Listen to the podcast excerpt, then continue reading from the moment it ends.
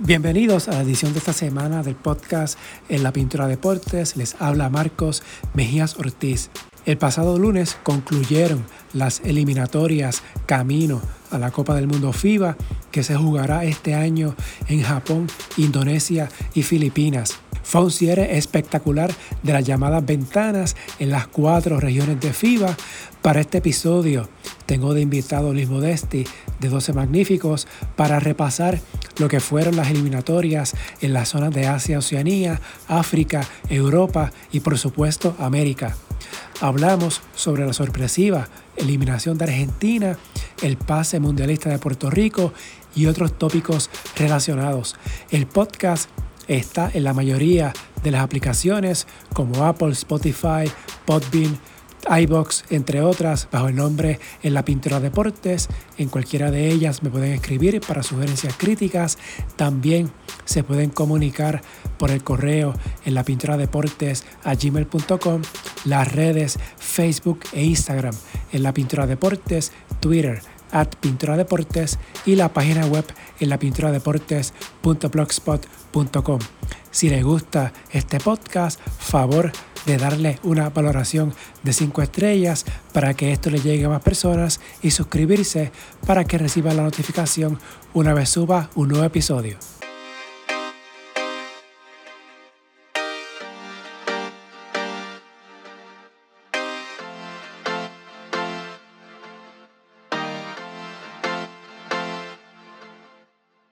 Bueno, directamente desde 12 Magníficos, Luis Modesti celebrando la clasificación de Puerto Rico a la Copa del Mundo FIBA. Saludos, Luis. Saludos, Marco, ¿cómo estás? Todo bien, estamos, estamos de fiesta. Sobrevivimos a una nueva etapa de ventana eh, de FIBA. En este caso fue la segunda a nivel mundial. Así que seguimos como equipo mundialista desde el 86 sin parar. Desde el 86 sin parar y, realmente pues llegando al último día de la última ventana para conseguir esa clasificación, porque en el Mundial 2019 se consiguió en el Clemente contra Uruguay y acá pues tuvimos que viajar, ¿no? Que era una preocupación cuando se vio el calendario de las ventanas de que eh, probablemente vamos a tener que conseguir ese pase en la carretera, que antes yo creo que la del América fue más o menos igual, que se terminó en casa, y la del Mundial, y ahora pues, ok, pues hay que terminar la carretera, pues hay que prepararse y, e hicieron el trabajo. Así que yo creo que fue muy bueno y, realmente ese juego de Colombia, ¿verdad? Eh, yendo a ese juego, eh, Puerto Rico no practicó básicamente. O sea, llegaron desde el aeropuerto, se bajaron, durmieron un par de horas, vieron una sesión de video y vamos a jugar. O sea que que en parte por eso fue tan desastroso, ¿verdad? El baloncesto que se vio comparado con el juego que se jugó en Brasil. Sí, mencionaste lo del 2019, mencionaste el 2021, el, o sea, en las tres ventanas, o en las tres eliminatorias, debo decir, para el Mundial de China, el Mundial de ahora y la AmeriCup, en las tres, Puerto Rico consigue el pase en el último juego. Sí. Y en los tres sufriendo. y yo creo que FIBA, ¿verdad? Eh, yo creo que va a mirar lo de las ventanas positivamente porque en América habían, quedaban seis plazas abiertas entrando a la última ventana, si no me equivoco, porque Canadá ya la había conseguido. Eh, y Estados Unidos la consiguió el primer día, pero las otras cinco plazas se definió, o sea, se pudo definir en los últimos minutos, ¿verdad? A las 10 de la noche, hora de acá, ahí fue que se pudo definir todo y se sabía todo, ¿no? uno iba más o menos tanteando cómo iban los scores y cuál es el. Y yo me acuerdo que en el juego de Puerto Rico y Colombia, que el juego estaba ahí, yo miro los scores y yo digo, ok, esto es vida o muerte ahora mismo para Puerto Rico. Yo no sé si los jugadores lo saben eh, realmente, o sea, pero el mensaje de ellos y del coaching staff era: hay que ir a ganar los dos para no depender de nadie, y eso fue lo que hicieron. Sí. De mi parte, yo tenía tres juegos a la vez, a lo más que podía tener, porque era como que teníamos obviamente el de Puerto Rico y Colombia, el de Brasil y Estados Unidos y Argentina Dominicana. Eran los tres más, más llamativos de la, de la jornada. Este, espectacular lo que, lo que se vivió esa, esa última noche. Pero, FIBA tiene que hacer ajustes, o sea, en las ventanas. No sé qué vayan a hacer, Eh, sabemos que, ¿verdad? Se eliminó Argentina, eh, pero tiene que haber, ¿verdad? Ese cuarto lugar, ese mejor cuarto lugar, no se está jugando por ese mejor cuarto lugar número uno. Lo otro es eh, la planificación y la logística de aprobar sedes y aprobar cancha. Por ejemplo, en Puerto Rico, o sea, Puerto Rico sale de Miami, o sea, pues la federación tuvo que hacer un gasto adicional de practicar en Miami, porque venían muchos jugadores de la G y de Europa, y los de Puerto Rico pues llegaron temprano, practicar en Miami, un par de días, y yo creo que se practicó bastante para, ¿verdad? Para la etapa en la temporada que está en Europa y en la G para entonces coger un avión con varias escalas para llegar a Porto Alegre, que es en el sur de Brasil, para entonces coger un autobús para llegar a Santa Cruz do Sul. O sea, FIBA no puede permitir eso, porque sabemos que lo hacen con toda la intención del mundo y se lo hicieron a Puerto Rico, se lo hicieron Estados Unidos y no sé si te acuerdas la ventana del Mundial, eh, del Mundial 2019, que Argentina y Puerto Rico se iba a jugar en una sede y de momento, no recuerdo el tiempo que se anunció, pero fue poco antes de la ventana, se anunció que iba a ser en Formosa y Formosa es un lugar remoto en Argentina.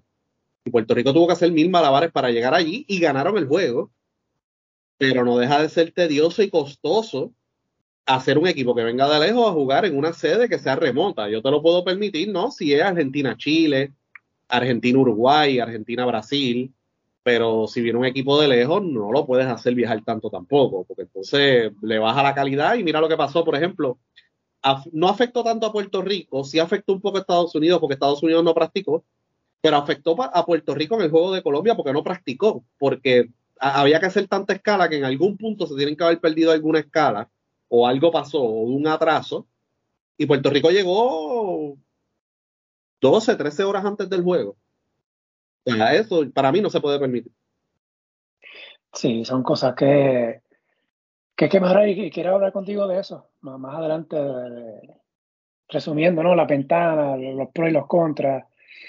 antes de, ir a eso, vamos a hablar un poquito de lo que fue la ventana, pero en las otras regiones del mundo, que hubo sorpresas eh, en una de ellas Primero vamos a, Asia. Aquí no hubo sorpresa. En, las eliminatorias de Asia eh, clasificaron Nueva Zelanda, Líbano, Filipinas, Jordania y Australia, China, Japón e Irán, Japón y Filipinas, pues por ser sede ya estaban clasificados. Indonesia, que me preguntaron, Indonesia sigue, es una de las sedes, pero FIBA le puso como requisito el que terminara en los primeros ocho de la última Copa de Asia. Y pues no lo hizo, se quedó fuera y tampoco pues lo adelantó en estas eliminatorias, así que pues se quedó fuera, que es la primera vez que un, que un país sede no va a estar jugando en un, en un mundial. Y por eso pues abrió la puerta ¿no? que entraran otros equipos de, de Asia a, a, esta eliminatoria, al mundial, perdón. Así que Asia pues va a tener ocho y obviamente, Nueva Zelanda y Australia sabemos que son de Oceanía, pero para efectos de FIBA, este nuevo formato, este formato de hora de ventana, pues ahora son parte de Asia. Así que aquí en, en, en, Asia no hubo sorpresa. O sea, Australia dominó. Entiendo, entiendo que regresa a Líbano, ¿no? Eh, sí, sí, llegó segundo en su grupo. Que le dio muchos problemas a Puerto Rico hace 20 años. Sí, quizá la única ausencia así llamativa sea la de Corea del Sur, pero Corea tuvo un problema ya, no quiso jugar, un, no me acuerdo contra quién fue, no sé si te acuerdas, y FIFA lo suspendió y pues quedaron fuera de la eliminatoria. FIBA, FIBA multó por 400 mil dólares a la liga también. Sí, fue, fue, un problema, ¿por qué fue? ¿No quisieron parar? Algo así fue. No quisieron parar y hubo problemas con los releases de los jugadores y FIBA pues los multó. Eso fue hace eso fue hace como tres años, ¿no? O cuatro años. No, no, eso fue ahora. O sea, eso fue en, la, en la primera ronda de las eliminatorias de, de, este mundial, para este mundial. Sí, pues por lo menos esa multa que te estoy diciendo fue hace par de años. Eh, hubo problemas con los releases de los jugadores para otras selecciones nacionales y pues FIBA bajó con el marrón y le hizo una multa de 400 mil dólares. No sé ahora si hubo otra pero fue por más de, ¿verdad? Fue hace más de dos años cuando pasó eso. Que por eso es que en la tabla de Asia, si ven, pues, aparece Nueva Zelanda, Líbano, Filipinas, Jordania, eh, Arabia Saudita e, India con 10 juegos. Y es porque esos resultados de Corea del Sur se eliminaron. Pues, para que fueran equitativos, ¿no? Pues eliminaron los juegos de los equipos que se eliminaron en la primera ronda. Nada, por eso es que aparecen con 10 juegos, el otro grupo aparece con 12, porque ahí pues no hubo problema. Así que en Asia a nivel general pues no hubo eh, mayores sorpresas, ¿no? Australia técnicamente terminó invicto, pero aparece con una derrota, ya que no quiso jugar, creo que fue en Kazajistán o en Irán. Yo creo que fue en Irán que no quiso jugar. Eh, sí. Que lo tengo por acá, por el asunto de las protestas que hubo reciente, ¿no? Por la muerte de, de Amini, de la muchacha. Sí, eso fue Irán, eso fue Irán. Y eso fue Irán. sorpresivo, sí, que, que Kazajstán esté ahí, ¿verdad? Por la situación de la guerra. Ellos son un aliado también de Rusia. Eh, ya hubo sanciones en Europa, ¿verdad? Para varios, incluyendo Rusia, entiendo que Belarus, que es Bielorrusia, no sé si, yo creo que no estuvo en el Eurobasket, así que que, ha habido sanciones, pero me sorprendió ver a Kazajstán en el, en el standing hasta el sol de hoy, ¿no? Sí. De hecho, lo de Australia fue el 14 de noviembre. Ahí Irán pues, ganó 20 a 0, de que Australia no, se presentó a ese, a ese, ese partido. Este, así que nada, eso es básicamente lo que pasó en, en el lado de Asia, como mencioné, no hubo sorpresas mayores del lado de ese, de ese continente. Entonces nos vamos para África, que aquí sí que hubo sorpresa. Varias. Varias sorpresas. Este, el standing final, aquí también en, en África, hubo selecciones que aparecen en el standing con 10 juegos, no con los 12 ya que Mali no salió de la competencia y pues, fue suspendido por FIBA y lo mismo que pasa en Asia. Los juegos pues no contaron. Así que en el grupo E clasificaron Costa de Marfil, Angola, Cabo Verde, que fue la gran sorpresa, y del grupo F, Sudán del Sur, que otra gran sorpresa, de hecho 11 y 1 en las eliminatorias. Egipto también eh, clasificó a este, al Mundial. Quedaron fuera Senegal, Túnez y Nigeria. Nigeria, la, misma Nigeria que le ganó a Estados Unidos aquel juego de fogueo antes de la Olimpiada, quedó fuera del Mundial. Y sabemos que Nigeria ha tenido sus problemas federativos, les costó en el Mundial femenino que el equipo no fuera. Y ahora a nivel masculino, pues quedan fuera del Mundial. sí. Y Cabo Verde, pues, yo creo que tiene una población que no llega a las 600 mil personas, pero sí tienen una buena cantera. Eh, se han, ¿verdad? Han, han llevado sus jugadores a Portugal, a España. Eh, y su gran estrella, ¿no? Es Walter Tavares del Real Madrid. Que ha sido un jugador dominante en la CB, así que e, ese equipo, no te va a gustar este comentario, pero este equipo son de esos equipos que uno los mira y de momento viene el sorteo y aparece en el grupo de Puerto Rico y uno los mira de reojo y dice, no sé, yo creo que les podemos ganar, no, yo creo que los vamos a dominar y de momento viene Walter Tavares, nos da 10 tapones, viene uno y mete 5 triples y Puerto Rico están aprietos con ellos y Puerto Rico ha tenido muchos problemas con los equipos africanos recientemente. Así que en aquel Mundial de Indianápolis jugamos un partido de dos tiempos extra con Angola y Angola siempre nos ha dado problemas y sabemos, ¿verdad?, las derrotas que hubo y, las situaciones que hubo, ¿verdad? Costa de Marfil, Senegal, etcétera. Pero Cabo, Verde, 500 mil personas, ¿verdad? Eh, son jugadores que están expuestos a un muy buen baloncesto de buen nivel. Eh, yo creo que si cae en el grupo de Puerto Rico hay que preocuparse bastante, pero no sé si te fijaste, muchos de los jugadores de Cabo Verde son jugadores de más de 30 años. O sea que de los más jóvenes que tienes a Walter Tavares, que ya tiene 30 años, así que, pero como quiera, es un equipo que si cae en el grupo de Puerto Rico, voy a tirar el control contra el piso, voy a tirar algo contra el piso, porque tú sabes, qué es lo que va a pasar ahí. Sí, de hecho, estaba viendo el juego contra Costa de Marfil. Cabo Verde estaba perdiendo, estaba, Costa, de Marfil, Costa de Marfil estaba ganando. Y Cabo Verde le metió un avance de 26 a 1, incluyendo un 22-0, que le dio la vuelta al juego y eso fue lo que le dio eventualmente el pase a, a Cabo Verde, que tenía que ganar para que entonces este, no quedarse fuera y que Nigeria fuera el que, que entrara, o Senegal, dependiendo de los resultados finales.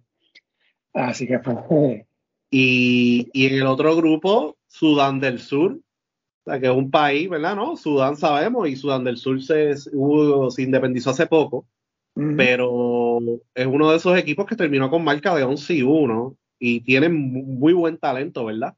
Dentro de su equipo nacional, la gente va a conocer bastante a, a Nuni Omot, que jugó de los Leones de Ponce, pero es un equipo que no se esperaba que terminara con marca de 11 y 1, se esperara, ¿no? Que, que, otro de los equipos que estaban dentro del grupo, como, como el mismo Senegal, ¿verdad?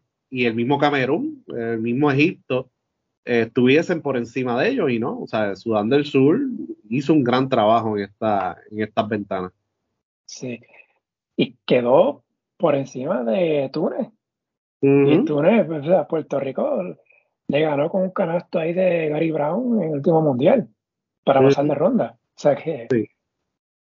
Tú, tú, mencionas Cabo Verde, estoy de acuerdo, pero yo creo que cualquiera que nos toque de África sí, cualquiera nos va, pero siempre hay un equipo que tú miras en el sorteo y tú dices, ay, olvídate de esa gente. Y entonces en el pasado mundial, pues Túnez, Irán, no se preocupen, que qué sé yo, y los dos juegos se decidieron al final por un canasto. Sí. Este, ahora, bueno, que hace tiempito que no son relevantes en África, Camerún, quedó último en su grupo. Sí. 4 y 8. Camerún llegó, creo que hubo un prepechaje que no, nos tocó con ellos, si no me equivoco, eso fue 2008.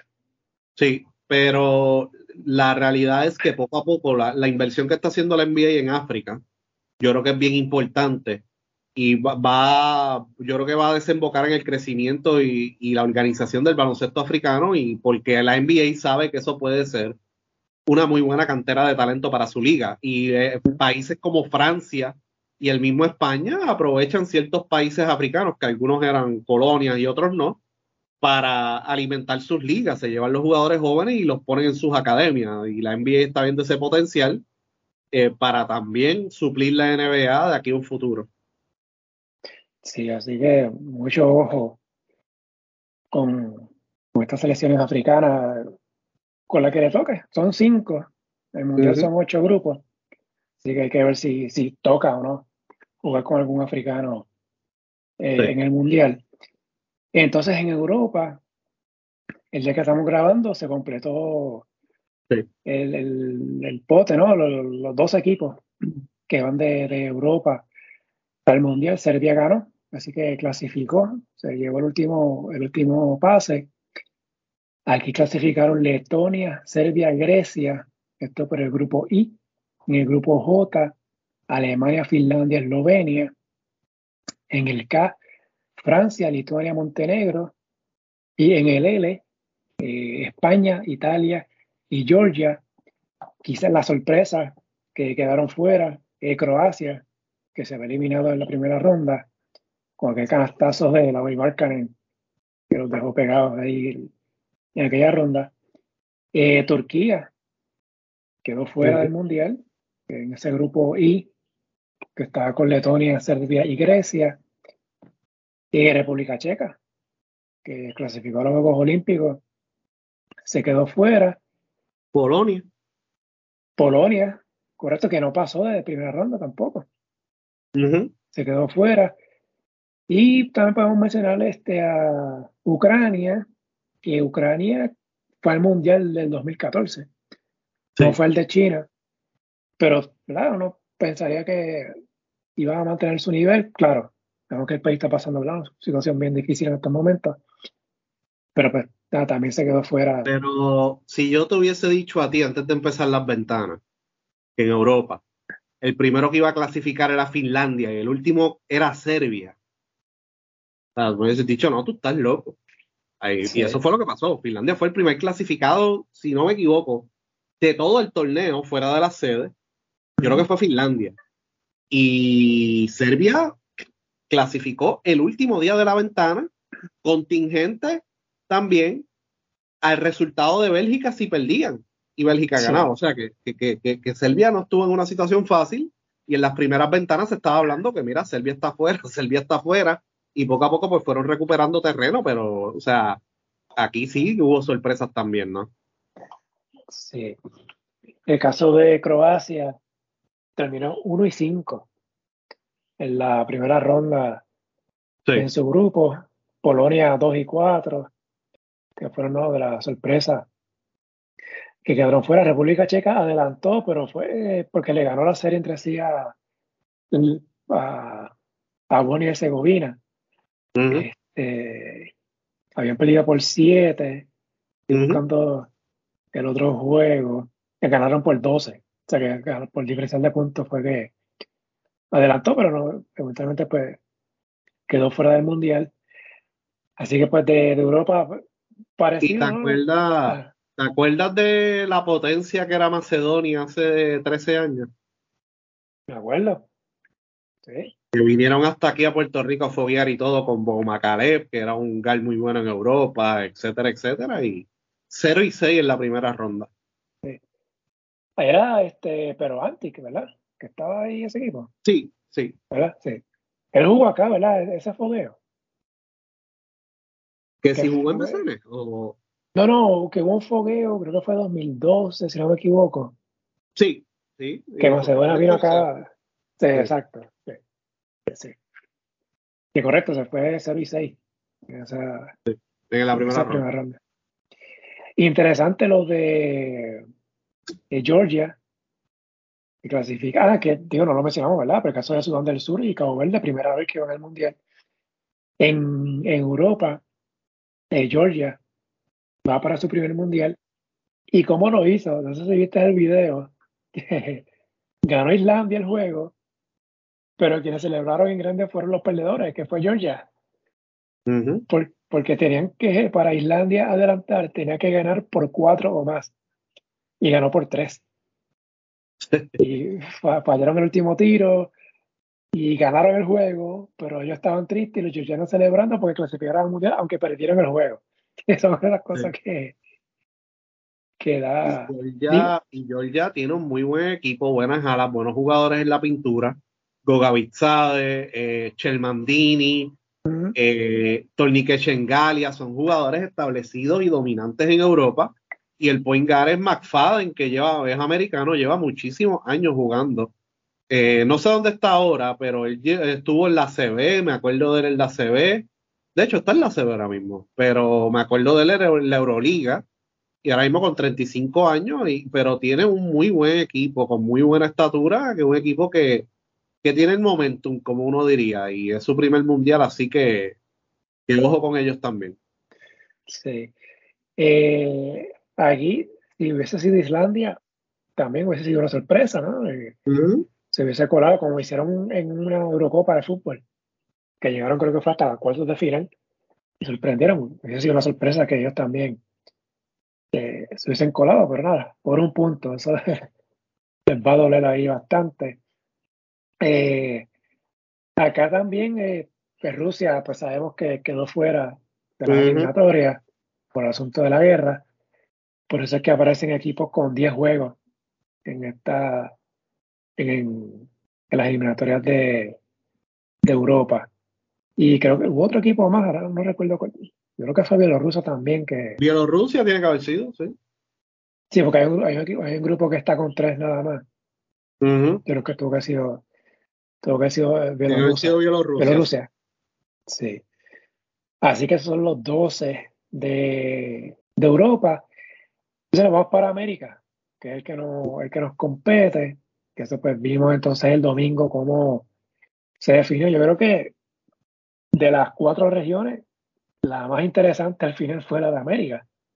Sí. Eh, decidiéndose cinco de las siete plazas el último día, eh, seis juegos a la misma vez, pero en realidad eh, eran cinco los que importaban, o técnicamente cuatro, porque estaba el de Venezuela y Canadá, pero Venezuela para quedar fuera tenían que coger una paliza y que Dominicana perdiera por poco. o sea, eran cuatro juegos que realmente tenían implicaciones de lo que pudiera pasar seis equipos, los seis con el boleto en, su mano, en sus manos. O sea, el que, eh, los ganadores aseguraban el pase. Los que perdieran iban a tener que depender de otro resultado. Sí. entonces, en el grupo E, finalmente Canadá, que ya había clasificado en la ventana anterior, eh, terminó con un sí 1. Dominicana, 9 y 3. Venezuela, 8 y 4. Eh, ese es el grupo F, clasificaron Estados Unidos con 9 y 3. Puerto Rico, México y Brasil con 8 y 4 y como sabemos Argentina quedó fuera con 8 y 4, ya que entre los cuartos clasificados Brasil pues tuvo el mejor diferencial de puntos que Argentina y por eso es que Argentina queda fuera y Brasil pues es que clasificó Gracias, Puerto Rico. A eso, vamos a hablar de eso. vamos a hablar de eso. Luis, estas ventanas de América, ¿qué, qué te parecieron? Eh, obviamente se destaca la gran sorpresa de la eliminación de Argentina. Definitivamente, y nosotros hablábamos, ¿no? De, mira, hay que ganar, ¿no? En el caso de Puerto Rico, porque el mejor cuarto lugar no va a ser de aquí, va a ser el de allá. Y Brasil, de la posición en la cual estaba, eh, que en ocasiones estuvo primero, bajó al cuarto lugar basado en los resultados de las últimas tres ventanas. Así que yo creo que aquí hay lecciones aprendidas para todos. Puerto Rico en las últimas tres ventanas entendió el mensaje porque en las primeras convocatorias, ¿no? Nosotros pues éramos críticos de cómo hacían las convocatorias y no, eh, y cómo hacían las cosas, etcétera. Y ya para las últimas tres ventanas se entendió el mensaje, se entendió la importancia de las prácticas, que ahí tiene que haber habido una combinación de lo, de lo que, ¿verdad? la opinión de Nelson con la con el expertise que tiene Carlos Arroyo, ¿no? De que es verdad, tú sabes, y tú sabes las razones por las cuales cuando Arroyo jugaba, Puerto Rico se eliminaba. En parte era que no se practicaba y tenemos el BCN encima y todas esas cosas. Y en las últimas dos ventanas, específicamente en las que íbamos en la carretera, esta última fuimos en la carretera también, se practicó y, el, de hecho, y la de Puerto Rico también se practicó un poquito más de lo, de de esperado. Y yo creo que eso es positivo. Eh, y entonces, en el caso de, verdad, lecciones aprendidas para las otras selecciones como Argentina, Brasil, el mismo Brasil tiene, tiene que aprender, ¿verdad? De aquí, ¿no? Y, y, y, cómo hace, ¿verdad? Cómo, cómo jugaron y todas esas cosas y cómo planificaron es bien importante. Porque Argentina llamó para el último juego seis jugadores y llegaron como tres o cuatro de los que llamaron, porque no llegó Luca Vildosa y se me olvidó el otro nombre. Pero la planificación tiene que ser importante previo a cada ventana porque cada juego cuenta, cada juego es importante. Los puntos, la, tienes que ganar, pero también tienes que velar por los puntos. Y en el otro grupo, sabemos pues que obviamente Panamá y Bahamas no estaban al nivel, pero los equipos que estaban jugando contra ellos entendieron el formato y por eso fue con Canadá ya para la quinta ventana estaba clasificado y tenía sobre 300 puntos en el diferencial para asegurarme de por todas las bases de que a mí nadie me va a. ¿no? Y el mismo Dominicano, el mismo Venezuela. Y antes, cuando eso pasaba, hace los ciclos anteriores, pues los equipos decían, no, yo lo que necesito es ganar. No sé si te acuerdas, eh, no me acuerdo quién fue el que lo dijo, pero no, no, nosotros lo que necesitamos es ganar, lo demás no. O sea, y, era principio de las ventanas, no es ganar nada más, es ganar por la mayor cantidad de puntos posible. Y si pierdes, y hay un resultado desastroso, ¿no? Estás abajo por 20 en el tercer parcial, tienes que hacer todo lo posible para reducir ese, ese, esa ventaja. Y esa fue la importancia de aquel juego en Uruguay, que Alfonso Plomer entró y anotó como 20 puntos en el quarter, yo creo que fue. Sí, algo así. Eh, anotó como 20 puntos en el último quarter y nosotros dijimos, ahora mismo, que estamos básicamente fuera del mundial, si nos vamos por el diferencial de puntos, Alfonso Plomer nos salvó de verdad de, tener que, que, ¿verdad? Porque si hubiésemos tenido un menos 40 y algo, en ese momento pues hubiese sido desastroso para Puerto Rico. Pero Puerto Rico... o, si hubiese sido un empate con Uruguay al, final. Sí. Sí. Eh, y entonces, pues ya cuando vino el triple empate de ahora, se pudo definir porque Puerto Rico le ganó los dos juegos a Brasil y uno a México. Que, que fue el triple empate de Puerto Rico, México y Brasil. Puerto Rico 3 y 1, México 2 y 2, Brasil 1 y 3 que, esa es la importancia, ¿no? De que Puerto Rico haya barrido a Brasil y Dominicana barrió a Argentina. O sea que esos fueron resultados bien importantes, ¿no? Para la clasificación y Puerto Rico termina segundo en el grupo. Eh, previo a la quinta ventana, Puerto Rico estaba fuera del Mundial, básicamente. Así que yo creo que Puerto Rico ya, ya entiende el formato más o menos, ya entiende la importancia de todos los juegos, ya entiende la importancia de las convocatorias y de hacer las cosas con tiempo. México hizo un mejor trabajo en las últimas ventanas también, Brasil fue un desastre. Eh, llamaron a Caboclo para la última ventana, eh, pero todavía no, no han atendido a la situación de la posición de armador y Argentina. Yo entiendo que que realmente la planificación para esta última ventana fue desastrosa, porque ¿por qué tú vas a llamar a cinco o seis jugadores para el último juego, para que te lleguen photo finish, para hacer qué? ¿Sabes? Si ya le ganaste a Canadá, ¿para qué necesitas esos jugadores acá? Entonces, o sea, porque si Dominicano hubiese traído al Holford, a, a, a Jericho Sims, a Chris Duarte, pues tú dices, pues mira, mano, hay que hacer algo, pero, o sea, no era un equipo de Dominicana del otro mundo, sí era un equipo veterano. Así que yo creo que Canadá entendió el mensaje desde el saque y por eso fue que clasificó en la quinta ventana. Estados Unidos, ¿verdad? Tiene problemas, ¿verdad? Con, la disponibilidad de sus jugadores y con quién es agente libre y quién no, y los jugadores que le suelte la Gili. Pero los demás poco a poco han ido madurando y han ido entendiendo el mensaje. Si hay cosas por mejorar, que fue lo que dije al principio de, de verdad del podcast, de los viajes y todas esas cosas. Pero yo creo que es un tema que se tiene que discutir a fondo y, es algo que, hay que hablar porque, ¿verdad? Cuando tú miras el grupo de, el grupo E, pues tú sabes que habían dos equipos ahí que no tenían el nivel y en el grupo de acá, pues Colombia tuvo unas derrotas bastante, ganó dos juegos importantes porque le ganó a Brasil y a México, pero tuvo derrotas aplastantes y eso afecta, ¿verdad? La calidad de la competencia y, y lo que tú pusiste en Twitter, ¿verdad? Que es un problema de logística por lo de las fechas, pero el cuarto lugar se tiene que jugar, en mi opinión de alguna forma u otra. Porque no, no puedes, porque si un grupo, o sea, si, si yo juego un grupo débil y gané dos juegos por 50, pues ya tengo la ventaja. y mi grupo no era el mejor. Tú quieres el realmente que clasifique el mejor cuarto lugar. Y lo mejor es que se defina en canchas realmente. Sí, claro, claro. De hecho, eh, comparando con 2019, como fueron las eliminatorias, eh, para China, clasificaron 31 equipos, obviamente no estoy contando a China, que fue el local. De los 31 que clasificaron, 25 tuvieron que ganar 8 juegos o más para clasificar al Mundial. 8. Los otros 6 eh, ganaron 7. O sea que estamos viendo, ¿verdad? Más o menos, que, que, ese es el número. O sea, tú no puedes jugar para 500 en las ventanas. No. Sí, obviamente hay, hay, unas excepciones en Europa y África, pero lo que hablamos ahorita, hubo equipos que terminaron con 10 juegos por las suspensiones que hubo en su respectiva zona. Eh, pero me parece que en América y también en cierta medida en, Europa no puede jugar para 500. Sí, no, y, Dominicana entró a la última jornada con 8 y 3, con un juego de vida o muerte. 8 y 3, juego de vida o muerte y terminó con 9 y 3, segundo en el grupo. Yo creo que eso fue una de las grandes sorpresas, ¿no? Dentro del grupo. Pero sí, hay, yo creo que el formato, esto era lo que FIBA quería. FIBA quería, entrando a la última ventana, 6 de 7. Obviamente hubiese querido que los 7 estuviesen peleando por un boleto, pero 6 de 7 yo creo que es espectacular. Pero sí hay que hacer unos pequeños ajustes, sí hay que ver alguna manera en la cual FIBA pueda a que los equipos eh, que los equipos tengan sus mejores jugadores frente a sus fanáticos, yo creo que sería lo ideal. Y por ejemplo, aquí en América no hay, pero un país que tenga más de la mitad de la cantera o, más de seis jugadores de tu equipo nacional en la NBA, le afecta a las ventanas.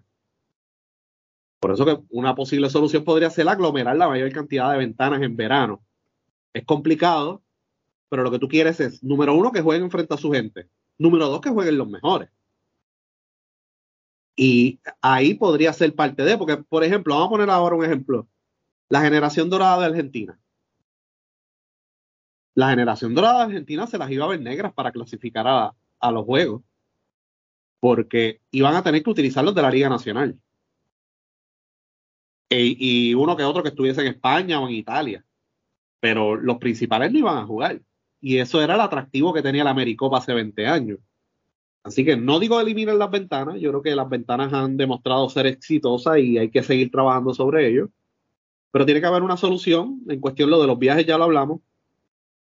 Y las fechas de las ventanas. Porque yo creo que para la Federación de Puerto Rico le, le encantaría que José Alvarado pueda jugar en vez de una ventana que pueda jugar en tres.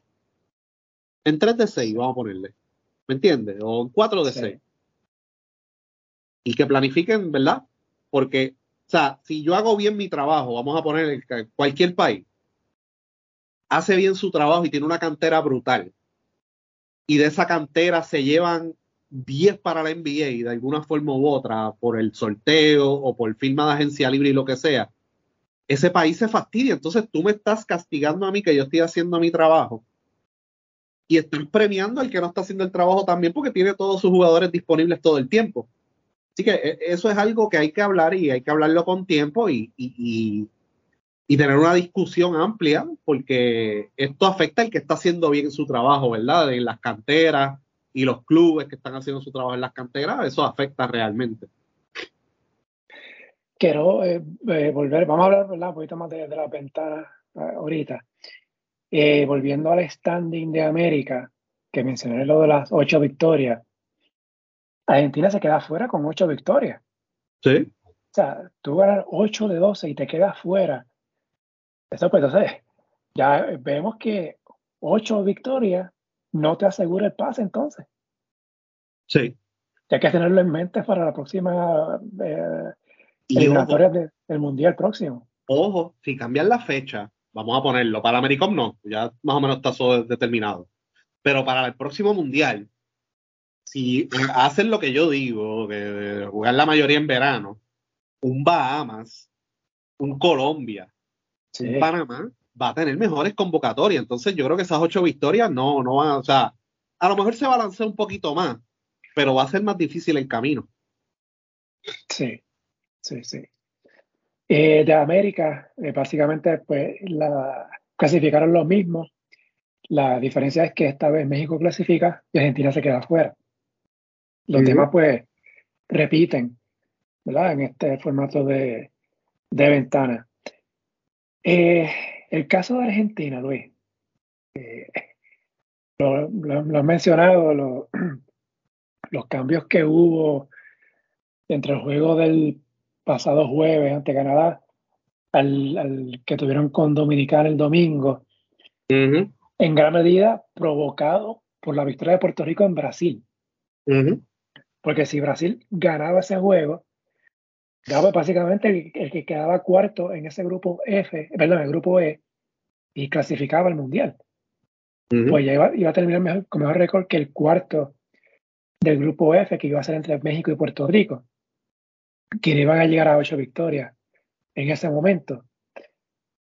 He visto, eh, vi una, una columna de un amigo español pues, diciendo pues que por culpa de la ventana Argentina se quedó fuera.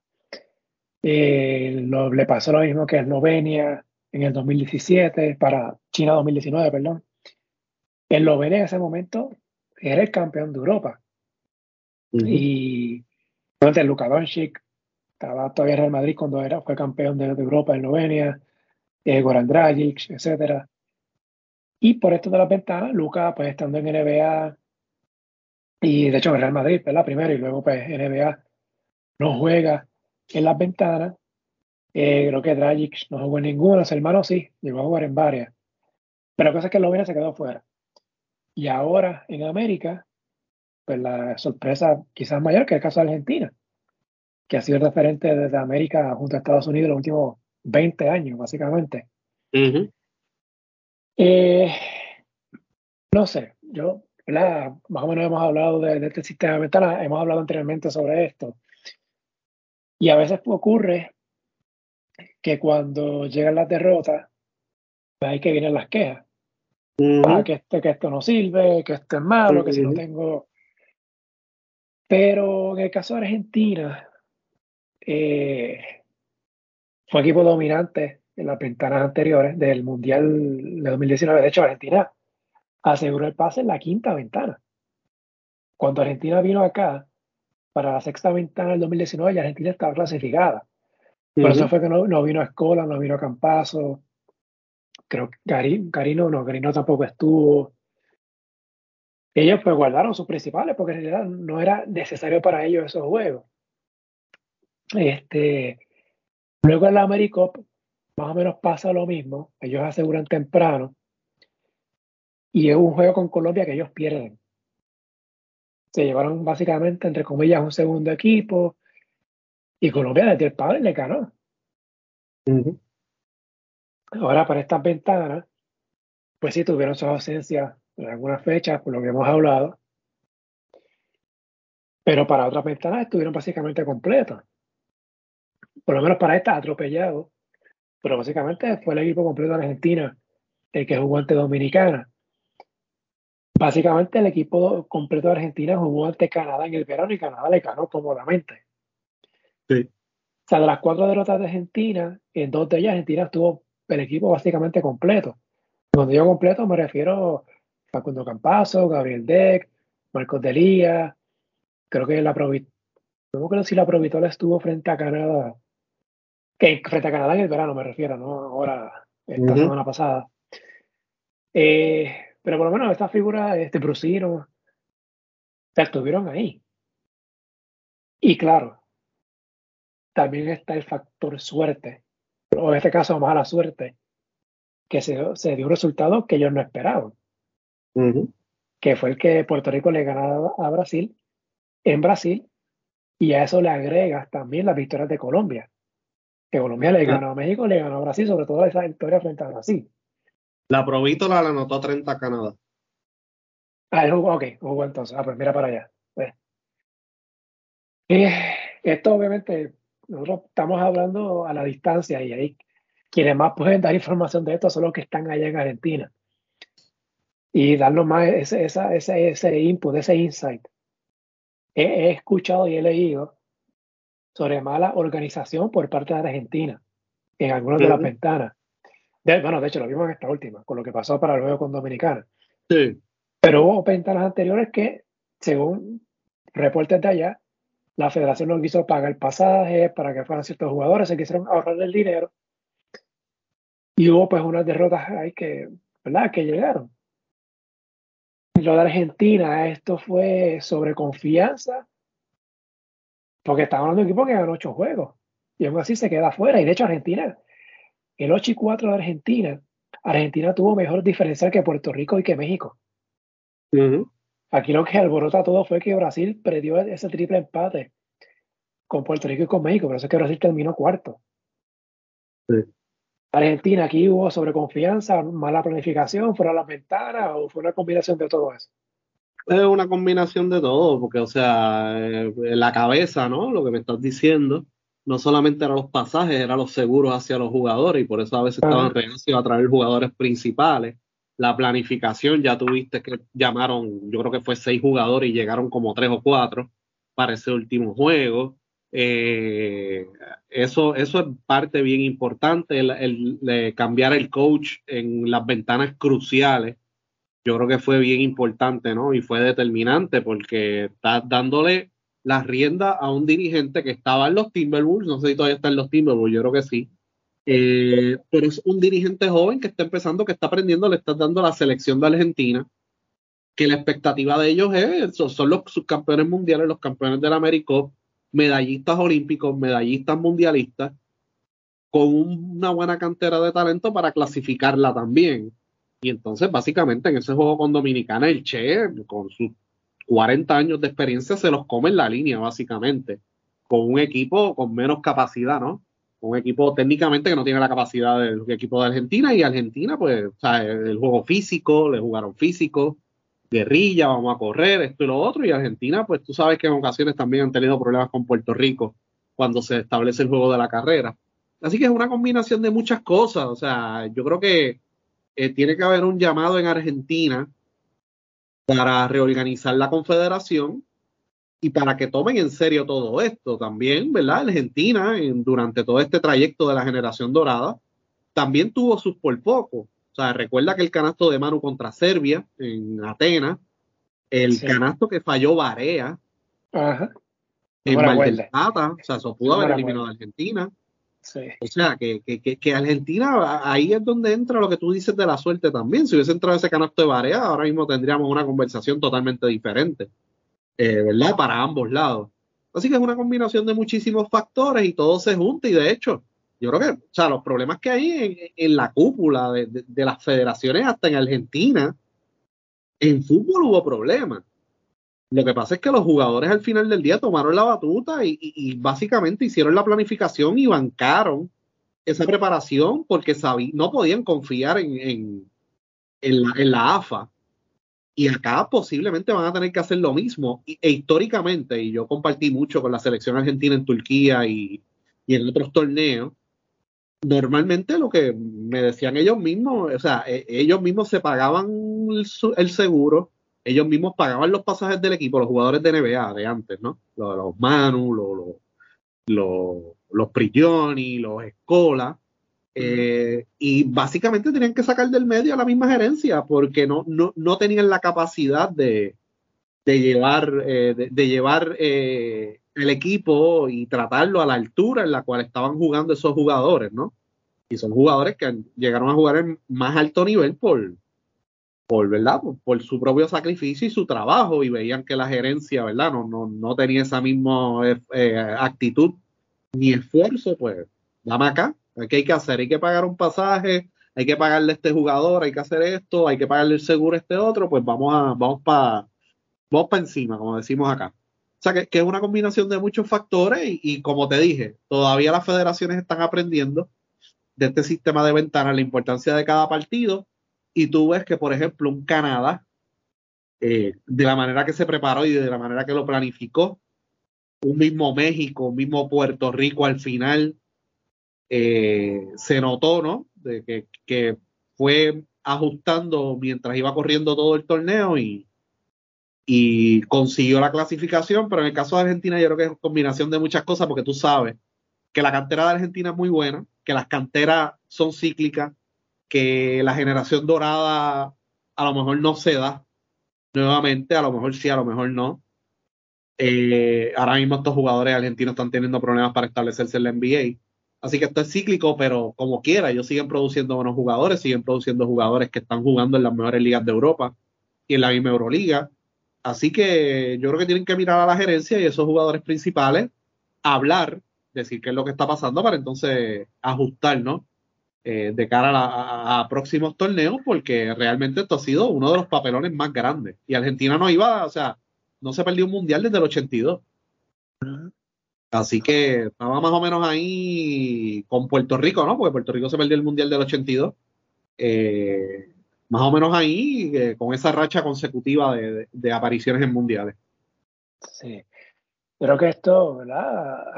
Lo que hemos hablado varias veces que este sistema de ventanas, bueno o malo, provoca que las selecciones tengan una cantera mayor que 15, 18 jugadores. Y que se trabaje todo el año. Exacto, que se trabaje todo el año. Estamos hablando del actual subcampeón mundial, campeón panamericano, campeón de América, cuarto de ranking, que uno pensaba que cuando terminó, entre comillas, la, la generación dorada en el 2016, y digo entre comillas porque Escola se estiró hasta el 2021 y todavía el filo está, está jugando. eh, uno pensaba que entonces Argentina iba a ir a una renovación y, a empezar de cero y que, que esos resultados grandes no iban, iban a tardar. Pero después de Río, a los tres años, Argentina llegó a una final del Mundial. Y eso fue sorpresivo que Argentina lo, hiciera. y era más sorprendente es quedarse fuera del Mundial en su casa. Ahí Dominicana, eh, perdón, Argentina estaba ganando por 17, faltando que dos minutos del tercer parcial. Sí. O sea, fue una caída de verdad inesperada. Los argentinos sabían que venía, o sea, los argentinos desde... Lo que pasa es que cuando yo hablé con Sergio Hernández no existía la idea de las ventanas todavía. Las ventanas se aprobaron en noviembre de 2012. Pero yo le había preguntado en Turquía, mira, Sergio, la generación dorada, esto es cíclico y, no va a venir el talento, ¿no? Eh, todo el tiempo no vamos a, no van a estar produciendo jugadores de NBA y él lo entendió. y que las condiciones en las cuales se desarrolló Ginóbili, Nocioni, Herman, eh, Escola y todos estos muchachos no se están dando en ese momento cuando estábamos hablando y todavía no se han dado. Así que eran condiciones únicas para, para ese desarrollo. Así que a ese nivel, ¿no? Eh, así que sí, no, ellos lo saben, ellos lo sabían en aquel momento, ahora con lo de las ventanas, yo creo que más hay que apuntar bastante a la gerencia porque realmente no, o sea, no es que no, o sea, viste lo del último, la última, del último juego, perdón, como el corri corre a última hora eh, y ver de qué manera, ¿verdad? Pueden practicar un poco más, pues, tener un dirigente, ¿no? Que esté ahí todo el tiempo con ellos. Eh, o sea, ellos casi ni practicaron. O sea que comparado con ejemplo con Puerto Rico y otros países, ellos casi ni practicaron. Así que, y los jugadores llegaron tardísimo.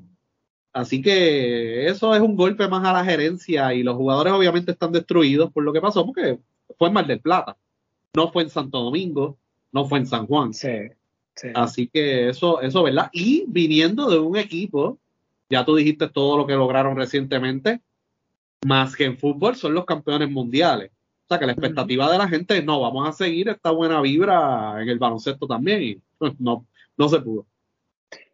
No es la primera vez que Argentina pasa por situaciones con la gerencia de su eh, federación o confederación, como ellos le dicen. Pasó en el 99, ¿te acuerdas del Prolímpico? Que fue acá en San Juan. Que a última hora se quitaron los, los Nicola, los Milanesios, eh, Espil llegó, Espil jugó. Eh, Ocela no, no, jugó. Campana, sí. Exacto. Y entonces eh, eso pues en cierta medida le costó el boleto olímpico en ese momento, pero le dio cancha o más cancha a los Ginobili, a los Nociones, a los Escola, a los Oberto, que ya venían ya dando sus bandas por ahí, que eventualmente pues fue la consecución de la generación dorada. Y recuerdo hace unos años una entrevista con Luis Escola, eh, creo que fue Alejandro Pérez quien se la hizo, y Escola dijo, más o menos parafraseando, a veces cuando no, no necesariamente porque estés ganando, significa que estás haciendo las cosas bien. Y creo que este es un gran ejemplo de, eso. Y Argentina, ¿verdad? Tuvo una gran generación espectacular, obviamente, campeones olímpicos y también subcampeón mundial y otro bronce olímpico. Pero estaban pasando sus cosas allá adentro. y, mire, finalmente, y, quizás seguían pasando más y más, pero ganaron la plata en China y no pudieron decir, pues mira, siguen manteniéndose en la élite. ¿Quién va a pensar que menos de cuatro años después iban a pasar por esto? Así que a veces, ¿verdad? Uno gana, pero están pasando sus cosas y a veces cuando uno pierde, a veces uno pierde haciendo las cosas bien. O sea, son tantas cosas. Este, yo creo que Argentina, para mí Argentina es mejor que Dominicana. Claro si hubiera sido una serie de siete juegos que la ganaba Argentina. Pero, y, es mejor que muchos de los equipos del grupo de Puerto Rico. Claro, claro. Y yo estoy seguro que si hubiesen hecho un repechaje Argentina-Brasil y de vuelta, lo ganaba Argentina. Sí. Argentina, Argentina, Argentina completa, obviamente. Ahora mismo sí. Ganaba Argentina y Argentina estaría en el Mundial. Pero como hablamos, varios factores. Mala organización, formato de ventana, mala suerte, ¿sí? Mala suerte. Ha, llevado a esto y pues esto me lleva al siguiente punto que es hablar de Puerto Rico. en, esta, en esta parte final, que lo mencionaste, ¿verdad? Lo puse en un tweet de cómo esta derrota de Argentina, esta eliminación de Argentina, nos tiene que poner a pensar a todos. Y esto incluye Estados Unidos, incluye Canadá. Yo creo que Canadá, pensaste que Canadá, quizás Canadá fue el más que se preparó para esto y por eso clasificó básicamente cómodo, no, tuvo apuros al final. De cómo prepararse para estas ventanas, de, entender el sistema, de que aquí no hay rival pequeño, de que aquí pueden haber resultados que tú no tienes control, pero que te pueden afectar a la larga. Eh, un canasto aquí, un canasto allá, puede ser la diferencia. Puerto Rico en estas ventanas tuvo 3 y 3 luego de la primera ronda. Básicamente, con esa estadística que mencionó ahorita, de que había que el número mágico para asegurar el pase era 8, que ya ahora vemos que no es así. No. no, no necesariamente ganar 8 juegos te asegura el pase. Ahora, ahora el número oficial tiene que ser 9. pues uno pues se acaba, se acaba cuenta, oye, Puerto Rico tiene que, que ganar 5 de 6 en la segunda ronda. O sea, dos derrotas en la segunda ronda te complica la cosa o después o te elimina. Y sí, o sea, Puerto Rico tuvo que ganar 5 de 6 para clasificar. O sea, un 4 y 2, Puerto Rico se quedaba fuera. Sí. Ok, con esto que, que acabo de decir, eh, el verano pasado, para mí, fue, eh, no quiero decir que fue un desastre, pero Puerto Rico no lo aprovechó.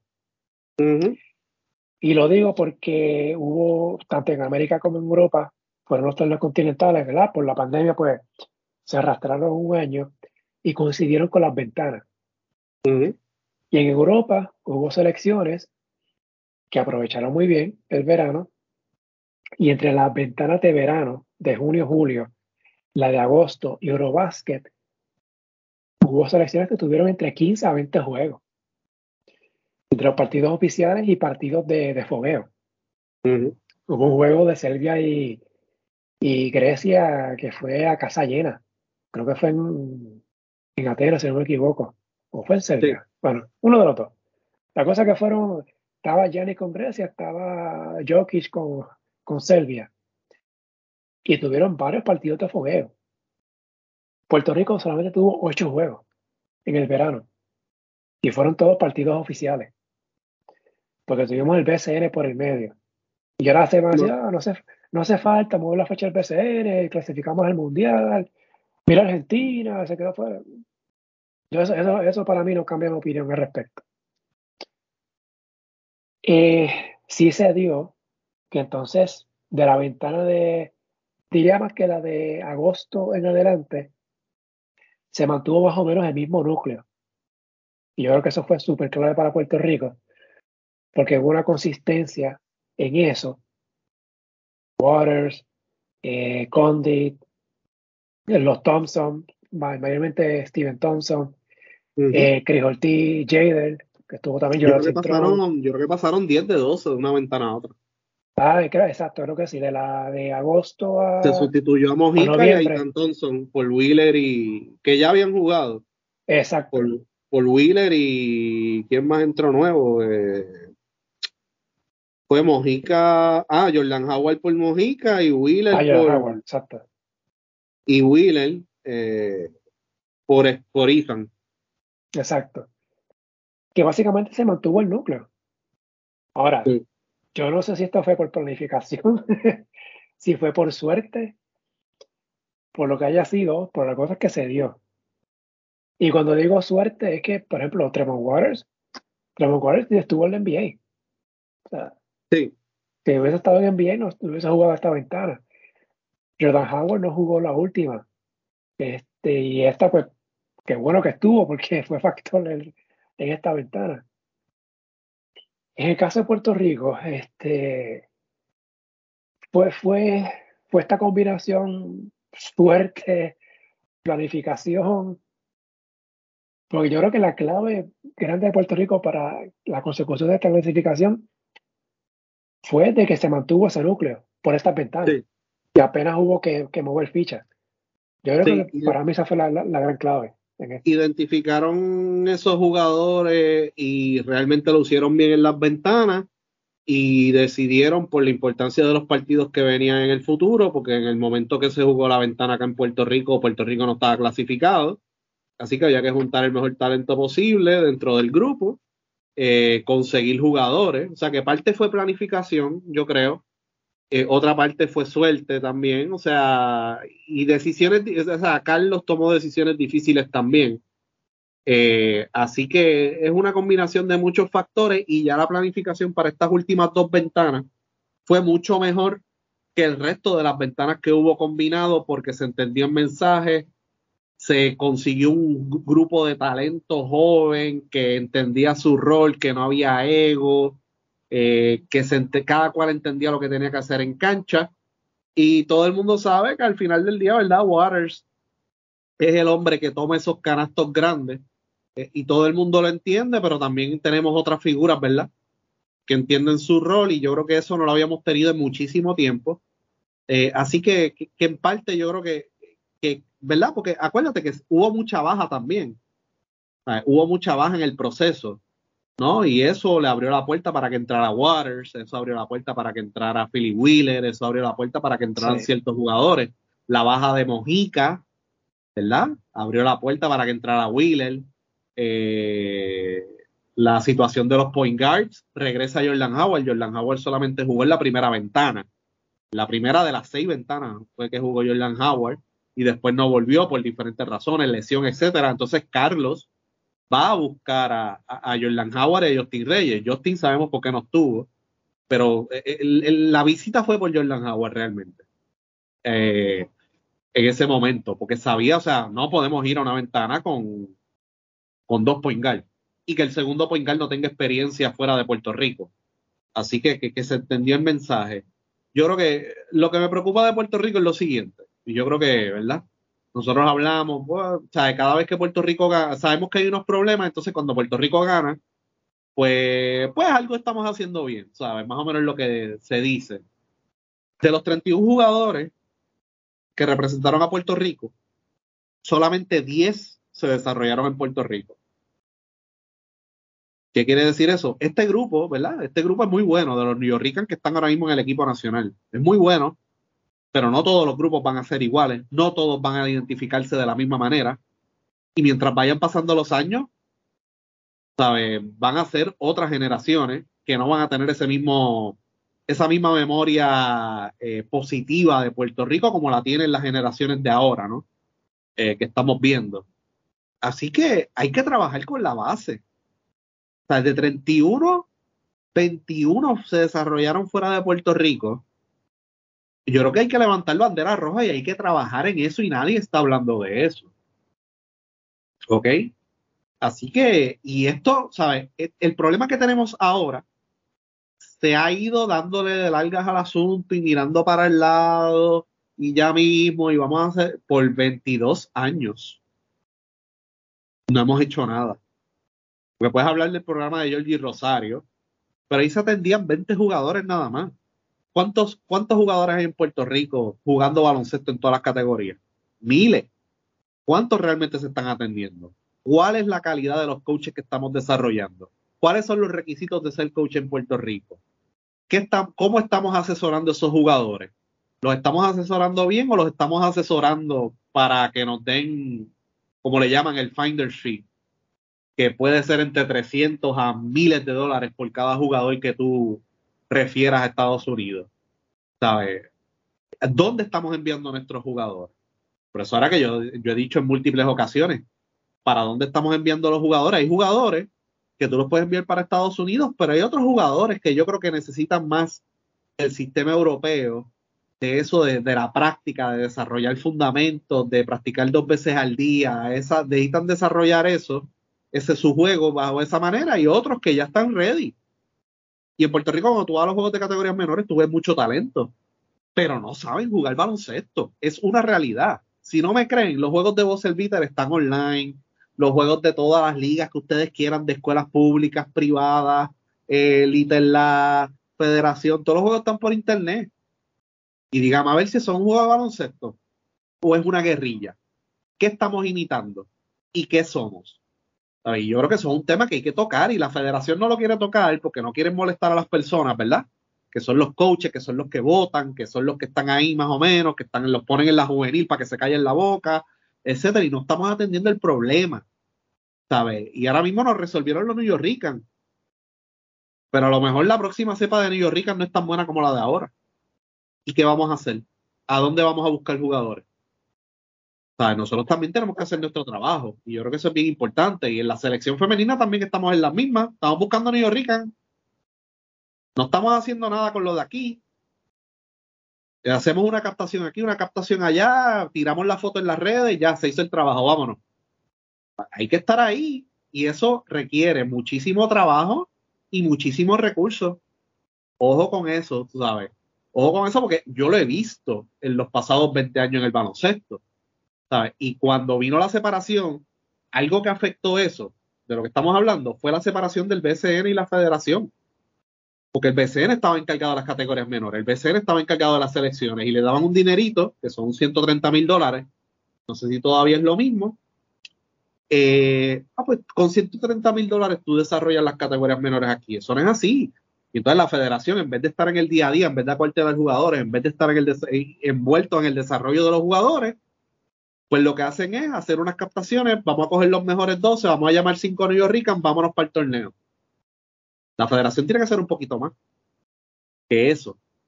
Y es algo que me preocupa. Cuando tú analizas los nombres, 31, solamente 10. Y de esos 10, ¿cuántos realmente se desarrollaron en su totalidad en Puerto Rico?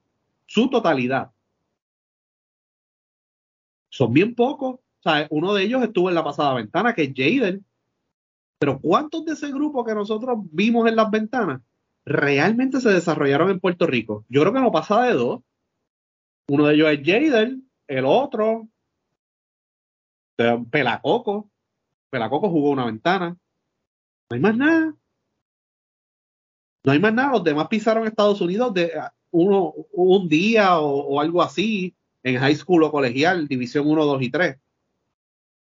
Pero si de los 31 estamos, hay dos que se desarrollaron en su totalidad en Puerto Vamos a ponerle tres, vamos a poner la plomer ahí. Y eso es el 10%. Poco menos del 10%, porque son 31. Para tres. Y a eso. A, mí me preocupa. Eh, y a eso agrega también donde juegan a nivel profesional. Sí, todos van para México, todos van para México, Nicaragua, Guatemala, Panamá, México. El eso? El Salvador, porque quieren quedarse en el BCN, la MUI del BCN, que qué sé yo. Aquí hay muchos jugadores y tú los puedes contar en todos los rosters que dejaron de ganarse millones de dólares por quedarse aquí en el BCN, en la movie del BCN, de, esto acá. Millones de dólares. O sea, aquí, aquí jugadores como Ayuso, como Dalmau, que ganaron cientos de miles largos, más de medio millón de dólares al año. Cuando tú lo sumas por año, dos, tres años, es más de un millón de dólares. ¿Sabes? Y estos jugadores, jugadores como Cris Ortiz, no salen de, de esta área. Un jugador casi perfecto para jugar el baloncesto europeo. Los demás están pendientes a los 150 mil, 200 mil dólares del BCN, entre 80 a 200 mil dólares del BCN, en vez de viajar a desarrollarse en Europa, obviamente vas a estar dos, tres años ganando poco, pero si te estableces vas a ganar mucho dinero. ¿Cuánto dinero ha hecho Walter Hodge? Muchísimo. Ahora mismo está cómodo jugando en una liga de Medio Oriente. O porque ahí hay dinero. Y, pero ganó dinero jugando en el más alto nivel, en la Euroliga. Pero estos jugadores me, me, preocupa también ese conformismo de que no, yo quiero, tengo que jugar en una liga que termine para después yo irme al BCN. O, me, o firmo en Argentina y mato a mi abuela para arrancar porque el BCN empieza el 22 de marzo. ¿sabes? Entonces, eso también afecta a los otros jugadores de Puerto Rico que quieren subir. ¿sabes? Ahora mismo tenemos un Gandía, por ejemplo, que a lo mejor no está ganando mucho dinero en Letonia, pero si sigue jugando bien y sigue haciendo su nombre, puede que un equipo en algún momento le ofrezca 300 mil, 400 mil dólares. Y cuidado, si se establece su nombre en Europa. Eso fue lo que hizo Dalmau, lo que hizo Ayuso, lo que hizo Gary Brown. Gary Brown empezó desde bien abajo en Europa y ahora está ganando seis cifras. O sea que, el camino no es fácil, pero la selección y la federación también se tiene que preocupar por esos jugadores jóvenes que se están yendo a México y a Centroamérica siendo parte del programa nacional no ayuda en nada que estén jugando BCN y en Centroamérica todo el tiempo. Sí, este. Nada, yo. Eh, combinación de todo, ¿no? Lo que hablamos ahorita. Suerte, planificación. La cosa es que tuvimos un núcleo para esta última ventana, estos últimos juegos, que fue clave para, para la clasificación. Se vio que había una cuestión eh, si, por ejemplo, Justin Reyes pues, no estuvo en esta ocasión, pues entró Philip Wheeler, que ya había estado antes, o sea que se, se podían reemplazar piezas, ¿no? No estuvo Mojica, pues entonces entró Jordan Howard. Y pues creo que eso pues, es positivo, ¿no? Desde ese punto de vista. De que si había alguien que no podía estar, pues tenía con quién reemplazarlo. Y, no, se perdía tanto. Y creo que verdad, fue claro, y obviamente la continuidad de Condit y Tremont Waters, los jugadores de los más jóvenes del grupo.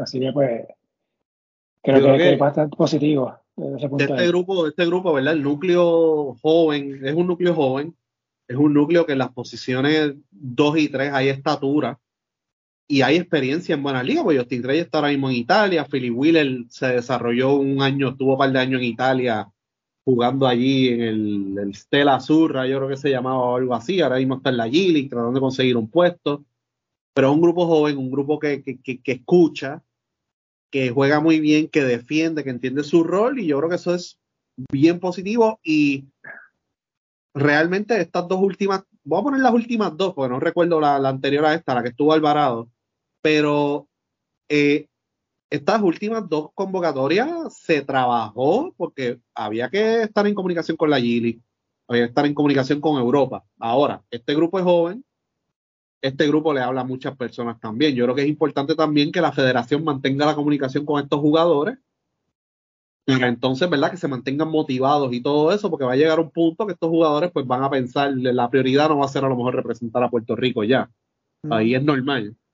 Así que eh, mantener esto, esto, esto positivo que está pasando ahora mismo, tratar de mantenerlo la mayor cantidad posible para ver si podemos ir al próximo ciclo, más o menos con un núcleo parecido a este, con jugadores de este de esto y los que están saliendo de colegial, etcétera, etcétera. Y los que se descubran a última hora. Ah, y otra cosa, este, esos días que estuvo Puerto Rico entrenando en Miami, esa semana en Europa hubo una pausa, porque se están jugando las copas en los distintos países. Comparado, comparado con las ventanas del pasado mundial, las ligas están cooperando un poco más con las fechas y con los releases.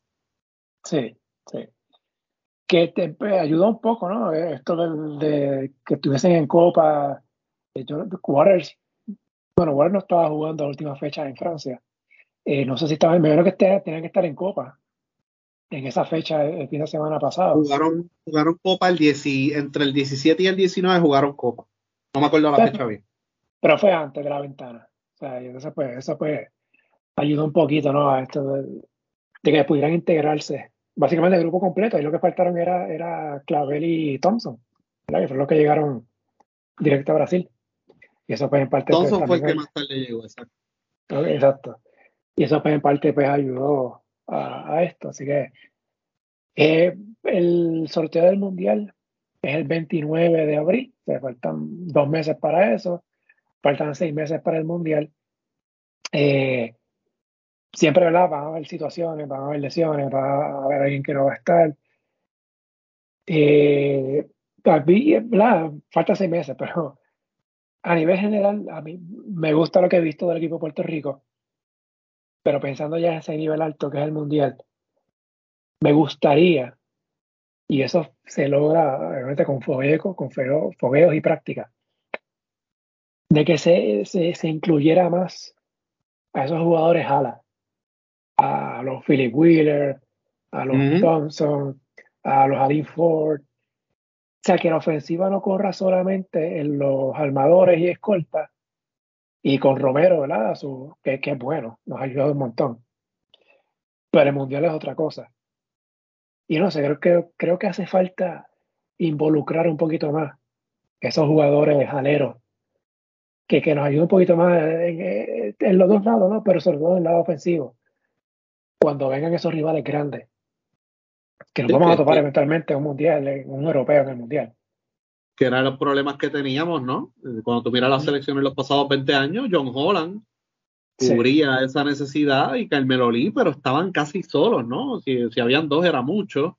Eh, Rolando en los 2000, eh, pero se retiró joven también, o sea, pero lo que había era uno y cuidado, los demás aquí los hombres grandes, tú sabes que los desarrollan para levantar los brazos debajo del palo y coger rebotes, no hacen más nada en cancha y pues eso se vio, ¿no? Por la escasez de, en esa posición.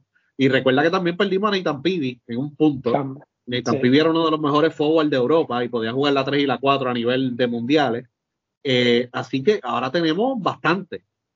Y es algo inusual y es algo que nos va a ayudar bastante si queremos ir a París 2024. Y también, eh, si se diera y si está en condición, eh, ayudaría un montón. Si Tyler Davis eh, juega, llegar a jugar BCN y si está en condición y si le interesa jugar en la selección, creo que ayudaría ese, ese, cuerpo adicional, un, 6-10 más que ayude con, con y con Romero. Creo que pudiera hacer una gran diferencia en un mundial. Este, pero nada, eso. Vamos a ver si Keating, Juan Carlos o Carlos encuentran a alguien más. Necesitamos, necesitamos estatura. Sí. Y necesitamos anotación, un anotador elite adicional a, a, o sea, le estamos poniendo demasiada responsabilidad a los point guards para también hacer puntos. Eh, y eso realmente, eh, los que van a estar defendiendo a Waters y a Howard van a ser jugadores de 6-5 para arriba, específicamente los equipos elite. Así que necesitamos otro jugador, otro anotador elite. Mucha gente va a mencionar a Marcus Howard, pero en cuestión de estatura va a tomar tiros de bajo por ciento. Así que por eso, por eso yo he mencionado dos nombres. Enrique Freeman en la pintura, Julian Strotter en, el perímetro y ¿verdad? Jonathan Isaac, uno que otro jugador, ¿no? Pero fuera de eso, ¿verdad? Eh, eh, eh, ver el núcleo que tenemos ahora, analizar ese núcleo que, que jugó en las ventanas eh, y redondearlo con las, nuestras deficiencias. Y entiendo que esas son dos de las deficiencias que tiene Puerto Rico. Si Stroller se llega a dar, sería un palo, de verdad, de verdad. Yo imagino que va a estar concentrado en NBA este verano, así que pues, veremos que, si, se le vende, si se le vende el equipo nacional y el mundial para lograr establecerse en la NBA, yo creo que le va a dar una consideración. Ojalá, porque sería de mucha ayuda. Y, si se da, creo que va a ser un dolor de cabeza, pero del bueno para la selección, porque va a haber de dónde escoger. Sí, pero ellos tienen que tomar las decisiones difíciles. O sea, eh, ese es su trabajo, que tomen las decisiones difíciles para tratar de, verdad, de conseguir eh, ese boleto a París no se ve tan lejos como se veía hace dos años. Que es importante, Lara, que mencionas eso. Esta Argentina, al no estar en el Mundial, sacas a uno que ha sido consistente clasificando a las Olimpiadas en los últimos más de 15, casi 20 años. Y recuerden que estos siete de América que van al Mundial, los mejores dos en, el Mundial clasifican a la Olimpiada. Ya no está Argentina. Podemos dar por sentado que Estados Unidos se va a quedar con uno de esos boletos. O sea, queda uno. Hay que ver cómo va Canadá, que no ha lucido bien en mundiales. Bueno, tampoco ha clasificado a Olimpiadas aunque tienen un talento espectacular. Fuera de ahí, Dominicana, Puerto Rico, Brasil, Venezuela están en el mismo bote. Sí. O sea, si, Canadá no va con lo mejor de ellos, de, ese país, de, su selección, se abre la puerta. Claro, hay que tener factor suerte, con quien te toca en el, en el mundial, primer grupo, el cruce, etcétera. Pero me parece que hay una opción real de conseguir ese pase en, el Mundial y no tener que ir a repechaje. Sí, sí, definitivo, pero es importante la planificación, ya sabemos las ventanas, ya hemos tenido tres vueltas, una de la Americop y dos de Mundial, eh, y tienes que trabajar todo el año y tienes que tener un núcleo de talento bien amplio. Y por lo menos en las últimas ventanas Puerto Rico entendió ese mensaje Argentina está aprendiendo, Brasil está aprendiendo, hay muchos países aprendiendo, Canadá lo entendió a la perfección y ya tuviste lo que pasó con ellos, eh, sobre 300 puntos en diferencial y, 10 y 0 entrando a la última ventana.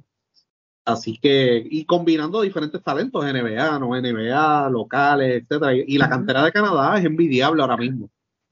Es cuestión de que, ¿verdad? Eh, eh, llenen sus expectativas, como uno dice, porque el talento lo tiene.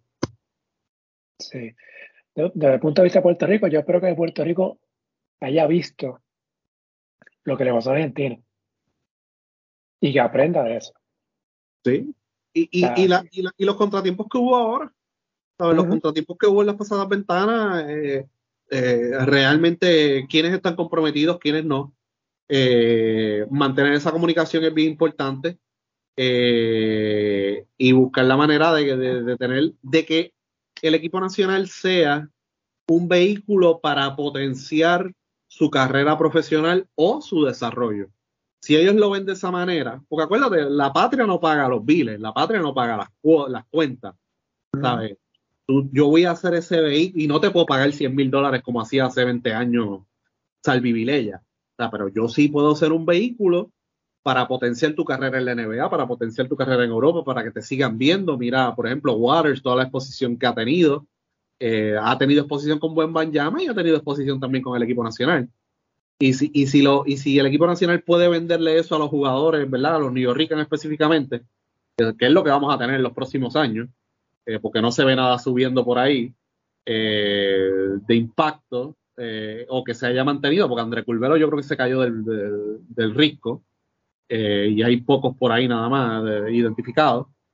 Si tú puedes venderle al equipo nacional como algo que los va a ayudar a, cumplir sus sueños, pues siempre va a haber ese compromiso. Sí. hablando rapidito del sistema, camino a la, al Mundial y la Olimpiada, los que se eliminaron, que no clasificaron, Argentina, Panamá, Bahamas, Uruguay, Colombia, y los que quedaron fuera en primera ronda, Chile y las Vírgenes estadounidenses y Cuba, estos ocho verían entonces al preclasificatorio olímpico que va a ser en agosto del 12 al 20. Eso pues da una plaza para el repechaje del 2024, los que van al Mundial, los siete de América que van al Mundial, los mejores dos de ellos en el Mundial clasifican a los Juegos Olímpicos. El tercer mejor clasifica al repechaje. Los otros cuatro tienen que ubicarse en los mejores 16 del Mundial que no estén clasificados a la Olimpiada para entonces ir al repechaje.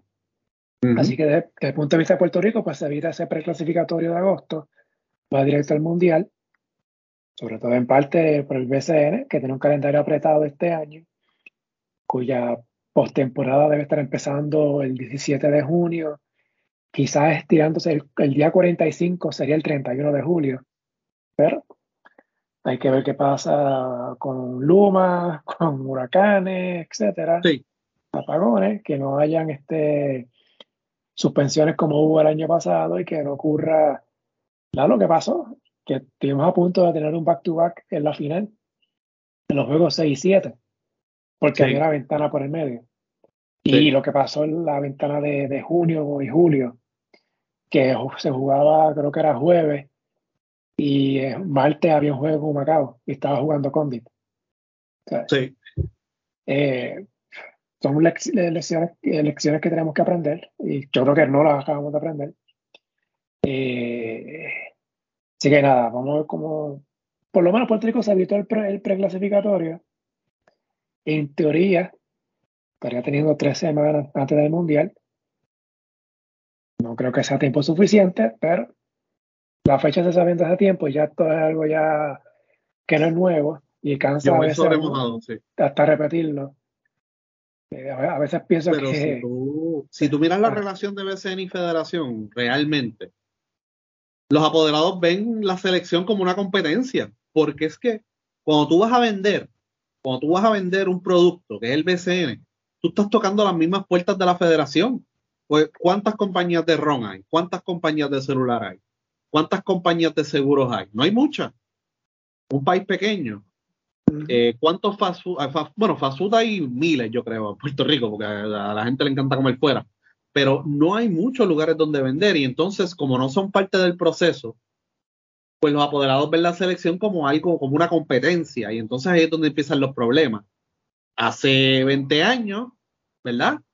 Eh, el BCN era parte de la selección, vendía junto con la selección eh, hacía nombramientos en la selección y eso se, acabó, se eliminó, eh, para bien o para mal, pero si, ¿cómo podemos entender esa relación de BCN Federación y apoderado contra equipo nacional? Es que no se sienten parte de ahí, se sienten que es como si fuera un equipo nuevo de BCN que está tratando de quitarme mis jugadores a última hora. Así que ellos tienen que sentarse a dialogar. Ellos dijeron que la relación de Almao y Jun Ramos iba a ser muchísimo mejor de lo que ha habido antes. Y no ha sido así, y tú lo sabes, y todo lo que se ha cubierto desde, el 2020 para acá, ya van tres años. Eh, eh, tienen que sentarse a dialogar y ver de qué manera la federación puede integrar al BCN en alguno de esos procesos para que se sientan parte de y que haya un poquito más de respeto, porque lamentablemente este grupo de apoderados no, no, no, algunos de ellos no son deportistas, otros no lo van a entender, otros no van a querer entender, pero si son parte de, pues entonces van a tratar la, selección con un poquito más de respeto y deferencia. Sí, y ya para el año que viene, las Olimpiadas son en julio, el repechaje menos que será a finales de junio, así que pues cuando uno pone sobre la balanza, quizás es más probable que Puerto Rico esté en el repechaje que directo en la Olimpiada, ojalá me equivoque, y vayamos directo a la Olimpiada. Pero la planificación a tiempo, eso es todo. Vamos a ver qué, pasa. Es alcanzable, es alcanzable. Sí, sí, es alcanzable. Me recuerda mucho al 2015, lo para Río, y se, se desperdició una gran oportunidad en esa ocasión. Sí. Eh, eh, rapidito, antes de irnos, este, para que entiendan más o menos la, la clasificación, el proceso para la Olimpiada, el preclasificatorio que es en agosto. Hay uno en América, uno en África, uno en Asia, que incluye Oceanía, y uno en Europa. En Europa van a participar 16 selecciones, en las otras tres, en las otras tres regiones van a ser 8. De Europa clasifican los mejores dos y de América, África y Asia, Oceanía, el uno. Que van a tener cinco equipos. Esto es para el repechaje, que clasifican al repechaje del año que viene. A esos cinco se van a unir el tercer mejor clasificado de América, África y Asia en el, en el Mundial y los mejores 16 no clasificados a los Juegos Olímpicos. Ahí tienen los 24 que van al repechaje, que va a ser en un mes antes de la Olimpiada el, año que viene. Y entonces para los Juegos Olímpicos clasifican los mejores dos de Europa, los mejores dos de América, el mejor de Asia, el mejor de África, el mejor de Oceanía en el Mundial. Y obviamente Francia, que es, el, que es la sede, no debe tener problemas. Se supone que FIBA lo confirma, creo que en junio o algo así, en verano. Pero Francia, menos que Francia invada Alemania, algo así, pues este, Francia debe estar en la, Olimpiada el año que viene. Así que ese es básicamente el formato para los, más o menos lo mismo, ¿verdad? Hay un cambio con el preclasificatorio, pero es básicamente lo mismo el mundial, este, tres sedes, ya hay que ir haciendo, prepararse mentalmente para la diferencia de horas, este, Japón son, son como 13, Creo que Filipinas son como 12, Indonesia son como 11 o 12 también. La diferencia de, horario. Pregunto, Estados Unidos ya lo habían acomodado en una sede, ¿no? Sí, en Filipinas. Filipinas. Hay que rezar, hay que rezar que Puerto Rico lo acomode en Filipinas. Porque no, no, olvídate de Estados Unidos. O sea, si ven el calendario del Mundial, esos viajes de Indonesia a Filipinas y de Japón, o sea, eso no va a estar fácil. O sea, juega, viaja y después juega. O sea, por eso es que lo digo. No, sí, o sea, para que tengan idea, se va a jugar las primeras, el, formato del mundial va a ser el mismo del último, del del 2019. Eh, 32 equipos divididos en 8 grupos, de 4 equipos cada uno, 3 juegos en primera ronda. Los primeros dos de, de cada grupo adelantan a la segunda ronda, los últimos dos dan una ronda de consolación. O sea que mínimo se van a jugar cinco partidos. En el Mundial, los que vayan a cuartos de final son los que van a jugar entonces este, hasta un máximo de ocho, porque se va a jugar por, por posición del 5 al 8, los que pierdan en, en, cuartos de final. Los que se eliminen del 9 en, en adelante, pues se acomodan en base a récord de ganados perdidos, diferencial de puntos, etcétera. Eh, para, que para que tengan idea, los grupos A, B, C y D van a jugar en Manila. Los grupos E y F en Okinawa, que es en Japón, y el grupo G y H en Jakarta, que eso es en Indonesia. Entonces, la segunda ronda se va a jugar entre dos grupos en Manila, uno en Okinawa y otro en Jakarta. Y pues la fase final se juega entonces completa en, en Filipinas, en Manila. Y la clasificación, bueno, también lo del, perdón, los puestos del 17 al 32 se va a jugar también entre, entre Filipinas, Okinawa y Jakarta. O sea que básicamente los equipos que queden sorteados en Filipinas, pero solamente van a estar en Filipinas en el Mundial. Por eso que quiero jugar ahí. No tienen que viajar a los que le toquen en Okinawa o en Jakarta, Indonesia, si adelantan a cuartos de final, pues ahí van a tener que viajar de Japón a Manila o de Indonesia a Manila, cualquiera de los dos. Así que conviene, obviamente, definitivamente por cuestión de logística y evitar tanto viaje, pues, pues sí. Ir directo a, a, Filipinas, que sería entonces de los grupos A, B, C o D. Pero eso pues lo, lo sabremos el 29 de abril, cuando sepamos la. Acabar, acabar en Filipinas y que no nos toque Cabo Verde. Ni Serbia. Ya estoy cansado de cruzar con Serbia. ¿Quién puede ser el otro? ¿El qué? ¿Quién, pudiera ser el otro? Que nos puede dar, bueno, todos nos pueden dar dolor de cabeza. Bueno, nosotros tenemos problemas con todos los equipos europeos, así que. Me, gusta Georgia para el mundial. No sé. No sé. Vienen con esa. Con ese momento me gusta. Me gusta lo que estoy viendo ahí de Georgia por ahora, pero eso mientras se vayan cuadrando los rosters uno puede hacer el análisis ya más, pero tienen un muy buen equipo con mucha estatura y jugadores de 7 pies y 10 que pueden jugar múltiples posiciones. Ojo con eso. Sí. Obviamente, como son dos equipos de Europa, pues definitivamente seguro que nos va a tocar por lo menos uno. Eso es seguro. Este, los máximos serían dos europeos, que eso sería el peor escenario.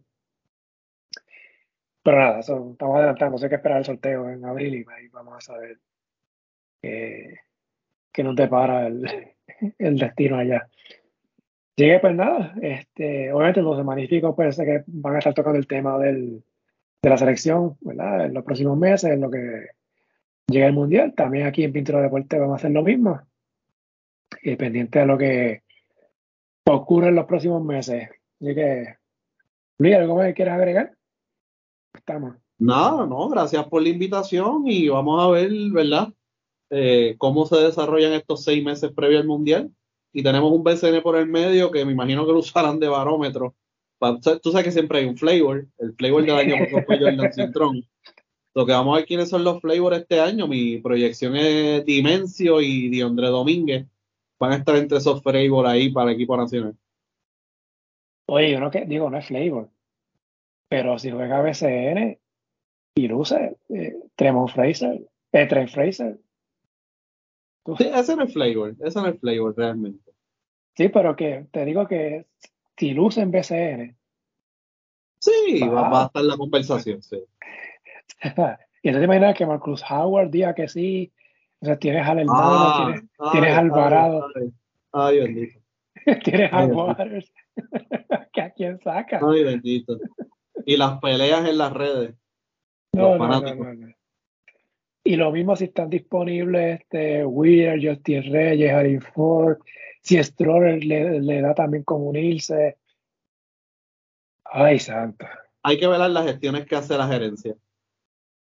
Sí. Hay que velar eso de ser. Yo, yo lo único que pido es que no ocurra lo que pasó para China. Ah, no, eso fue un desastre. Que se tuvo llamaron a Carlos Rivera, llamaron a Carlos Rivera, Mojica llegó última hora, Renaldo Bogman. Renaldo. No, pero que Carlos no, no fue a última hora. Carlos Rivera no fue. No sé si te acuerdas. No, pero que fue a última hora que lo llamaron y él dijo que no puede tener unas vacaciones. Sí, exacto, exacto. Eh, pero él lo llamaron Point Gary, pero yo me acabo de ir de vacaciones, ¿qué es esto? Para ir para China, hacer qué? Sea, de hecho, la, la preparación en China fue muy buena y nos abrió la puerta para llevar ese, un equipo joven al Panamericano. Lo que fue un desastre fue la convocatoria. Sí. Eh, bueno, por, por ahora, a disfrutar el, el pasaje al mundial. Eh, más adelante, antes de reflexionar para el futuro, pues Porque ya parece que fue ayer la, la ventana que se clasificó a China 2019 y mira, ya han pasado cuatro años. O sea, el tiempo pasa rápido, así que ya hay que ir pensando la, en el próximo ciclo este, y aprender de lo que pasó, porque estas ventanas de esta última nos dejaron muchas lecciones. A todos, a los que clasificaron y a los que no. hay, que, hay que aprender de eso. Sí. Luis, te agradezco una vez más de que hayas estado aquí conmigo. Gracias, Michael. Gracias a Luis por nuevamente haber estado en el podcast. Recuerden, el podcast disponible en la mayoría de aplicaciones como Apple, Podbean, Spotify, bajo el nombre En la Pintura Deportes, correo electrónico en la pintura deportes a gmail.com, las redes Facebook e Instagram en la pintura deportes, Twitter at pintura deportes, página web en la pintura deportes.blogspot.com. Si le gusta este podcast, favor de darle una valoración de 5 estrellas para que le llegue a más personas y suscribirse para que reciban la notificación una vez suba un nuevo episodio. Gracias por la sintonía y hasta la próxima.